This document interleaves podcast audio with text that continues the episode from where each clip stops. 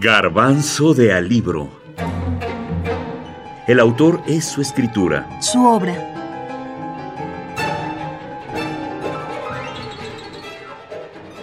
Rey Mono. Wu Cheng-en. La novela. Rey Mono es una versión abreviada de Viaje al Oeste, a cargo del sinólogo inglés, estudioso de las lenguas y culturas de China, Arthur Wally, quien en 1943 tradujo, prologó y editó al inglés esta obra. Viaje al Oeste o Peregrinación al Oeste es una de las cuatro obras clásicas grandiosas de la literatura china. El sueño del pabellón rojo, Viaje al Oeste, A la orilla del agua, y Romance de los Tres Reinos. Viaje al Oeste fue publicada de forma anónima en el año de 1590, y aunque no hay ninguna evidencia directa del autor, tradicionalmente se la asocia al erudito Gu Cheng'en. El rey mono se le atribuye a Gu Cheng'en eh, casi que a imagen y semejanza eh, de la forma en que la Ilíada y la Odisea se le atribuyen a Homero. Pero no existe prueba contundente de que Wu Cheng-en sea el autor del viaje al oeste, ¿no?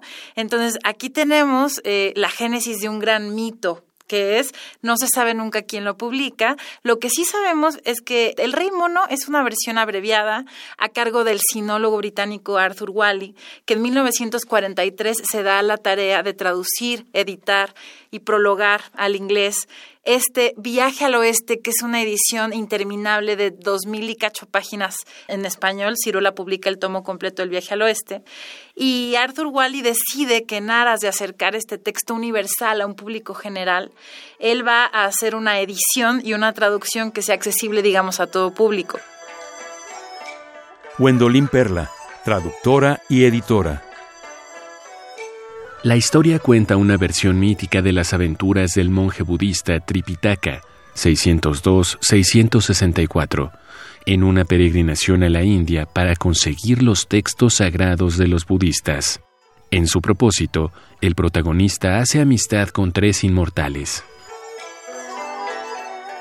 Mi discípulo mayor, llamado Mono, viene de la cueva de flores y fruta, dijo Tripitaka. Mi segundo discípulo, Cerdito, viene de la cueva de la escalera de nube, en el monte Fu-Ling. Mi tercer discípulo, Arenoso, viene del río de las arenas que fluyen.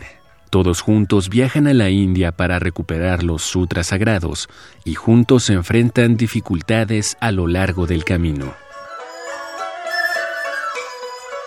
Cuando Tripitaka en el año 600 embarca en este peregrinaje, se convirtió en un mito. Él estuvo 15 años eh, rumbo al Tíbet. Entonces, eh, se sabe que casi muere, que las tormentas, que los dragones, y como todo personaje arquetípico, eh, acabaron atribuyéndosele poderes mágicos. Y una de las cosas que acabaron colgándole a este monje Tripitaka fue que iba con un chango. Ese es el origen real del rey mono, ¿no? Entonces nadie sabe si él iba o no. Eh, eh, todo el mundo sabe que él estaba allí. Evidentemente no llevaba un chango, pero se decía, y viaja con un chango. Y luego se decía, y viaja con un dragón. Y además con un cerdo. Y de allí que se va conformando, digamos, como todo este séquito de alegres compadres, como digo yo, que van y después de 15 años Tripitaka sí regresa a China habiendo consultado los papeles, estos, las escrituras sagradas del budismo.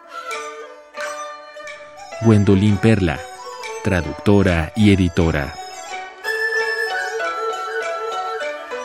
Soy un gran monje ilustre que a petición del emperador de Tang iré a Occidente a venerar al Buda y buscar escrituras. Y tengo tres discípulos, cada uno de los cuales es experto en aplastar dragones, dominar tigres y eliminar monstruos. Rey Mono de Wu Cheng-en, versión de Arthur Wally, traducción Wendolin Perla.